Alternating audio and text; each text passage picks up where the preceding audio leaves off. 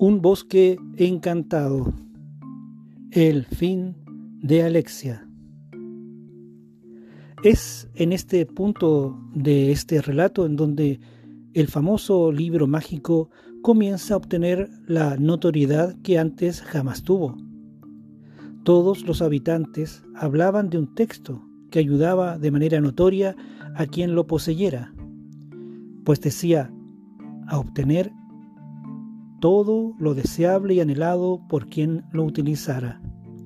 Otros habitantes del bosque no creían nada de esas cosas y por esa razón no prestaban oídos.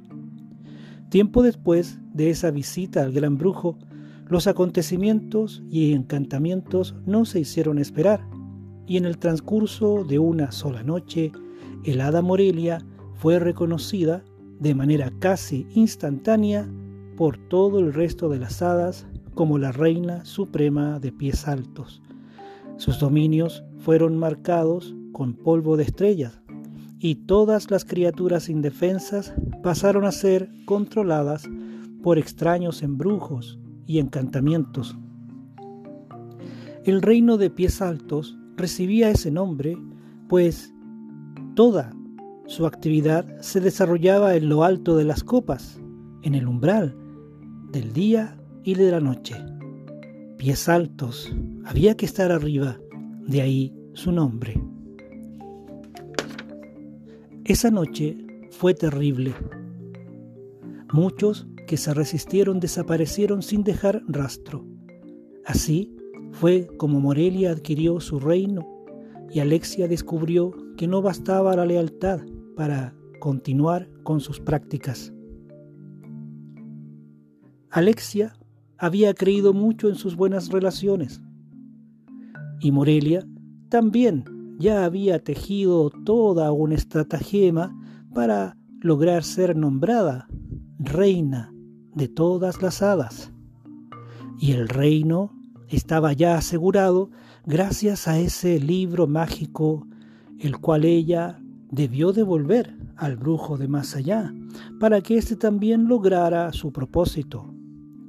Como se sabía de antes, la bruja Alexia era muy poco prolija en muchos aspectos, pero su sensibilidad de hechicera experimentada en cosas de amores le permitía develar secretos que muy pocas hechiceras podían hacer.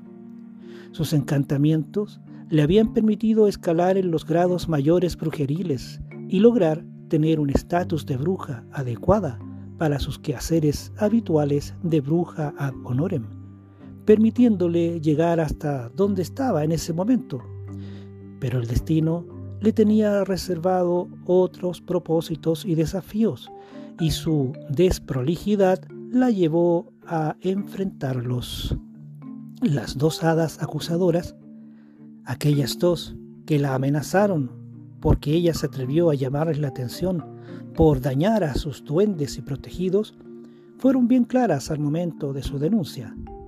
Alexia, le dijeron, si tú ejercías tu poder sobre los enanos y duendes utilizando embrujos y hechizos, y a través de estos las pequeñas criaturas obedecían, mas no por entendimiento ni razón, sí por temor y miedo lo peor, quiere decir que realmente no eres una bruja real.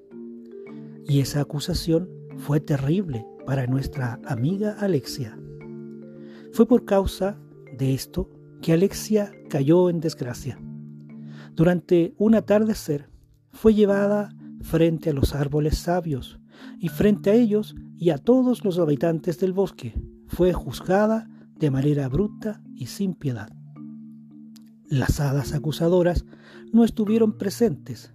Su accionar había desatado la ira de la reina de las hadas, es decir, de Morelia, ¿Por qué dos de sus súbditas generaban tanto escándalo con esas acusaciones y hacían cosas a espaldas de ella? Pero Morelia sí estuvo ahí presente y observó con beneplácito el acontecer de los eventos. Alexia, muy confiada en su amigo del brujo, del gran brujo, de igual modo, esperó confiada también que ese extraño personaje, ese extraño mensajero conocido ya como aprendiz, así como había salvado a Betsabé del destierro más horrendo, también esperaba que llegara a ese lugar. La lealtad asegurada por el gran brujo alimentaba su esperanza que muy lentamente comenzaba a desvanecerse a medida que se acercaba la medianoche. Los árboles sabios preguntaron a la hechicera cuán ciertas eran esas acusaciones, eso que decían las hadas sobre su poco profesionalismo. Sin embargo, dolida en medio de toda esta trifulca, dolida en lo más profundo de su ser, ella respondió con silencio y gestos de desprecio hacia todos los presentes. Según los comentarios que se recogían por doquier, había conjuros y hechizos que nadie conocía y que muchas criaturas se vieron afectadas porque los había lanzado a diestra y siniestra durante un arrebato de enojo y de ira. Por más que le insistían a que respondiera o se defendiera, hidalgamente se mantuvo de pie frente a todos. Fue en ese momento que comprendió que nadie recurriría en su defensa. La lealtad tan asegurada por su lejano amigo brujo de más allá no se manifestó, por lo que decidió recurrir a su última alternativa para salvarse del castigo. Hay veces la culpabilidad no es de quien es acusado, sino de quien, sabiendo de la culpabilidad del otro, no remedió aquel evento negativo en el momento oportuno.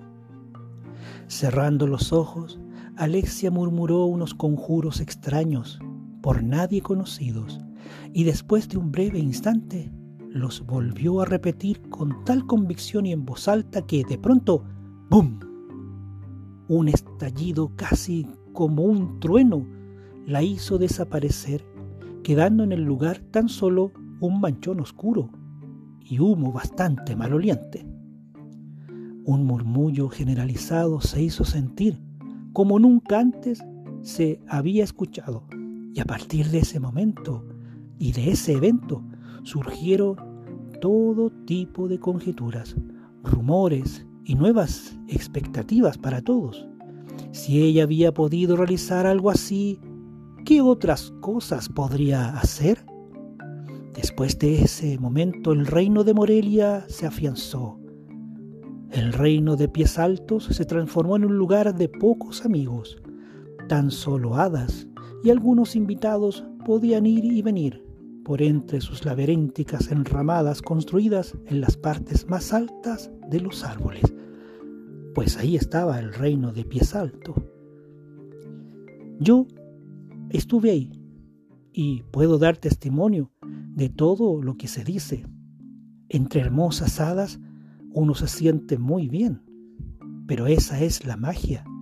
Sin darte cuenta caes en sus redes y poco a poco te embeleces como por sus encantos y hermosas frases por su juventud y aparentes buenas intenciones, pero gracias al aroma del café escapé a sus hechizos cautivadores. Y eso se lo debo a mi amiga Libélula, que era una amante del café. De las dos hadas acusadoras nunca más se supo, hasta que el brujo de más allá consolidó su poder y sus dominios. Alexia desapareció de manera abrupta y real, y son muy pocos quienes saben su actual paradero. Los tiempos se sucedieron como ya estaba previsto, y los propósitos de cada cual se trastocaron a medida que una suerte de lealtades se transformaban en despropósitos para ellos mismos. Y ahí comenzaba el gran dilema y la gran búsqueda, el gran temor, la gran preocupación respecto a ese gran libro mágico. ¿Qué pasaría con Betsabé? ¿A dónde estaba Alexia? ¿Dónde había ido Libélula? ¿Y qué decía todo esto dama libros, la dama de los libros y que guardaba grandes verdades? Eso lo sabremos muy pronto. Este fue un relato de Malmus Razab.